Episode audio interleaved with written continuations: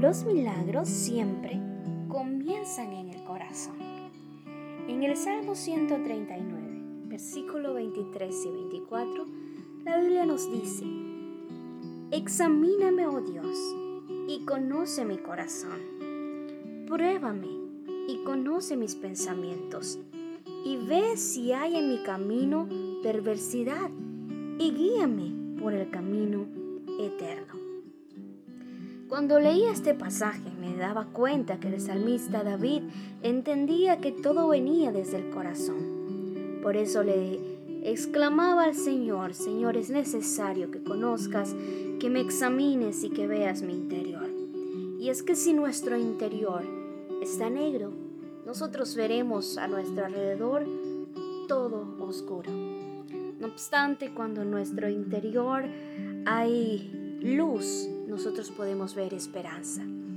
Y es que no hay ninguna cosa desde afuera que pueda derrotarnos, pero sí puede derrotarnos lo que llevamos dentro de nosotros.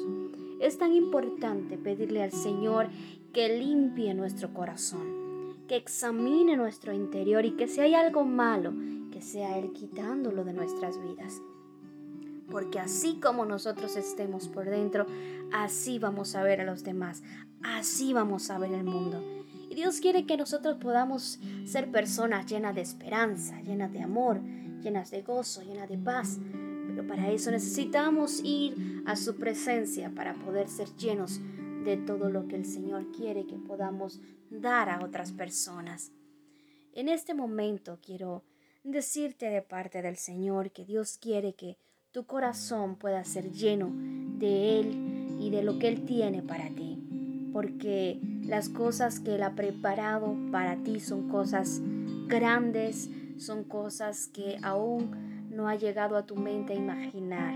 Por eso es necesario que hoy puedas humillarte delante de la presencia del Señor y entregarle por completo tu corazón para que saque lo que no tiene que haber ahí dentro de tu interior y que puedas ver el mundo de una manera diferente, que puedas ser una persona de esperanza y de paz y no una persona de oscuridad.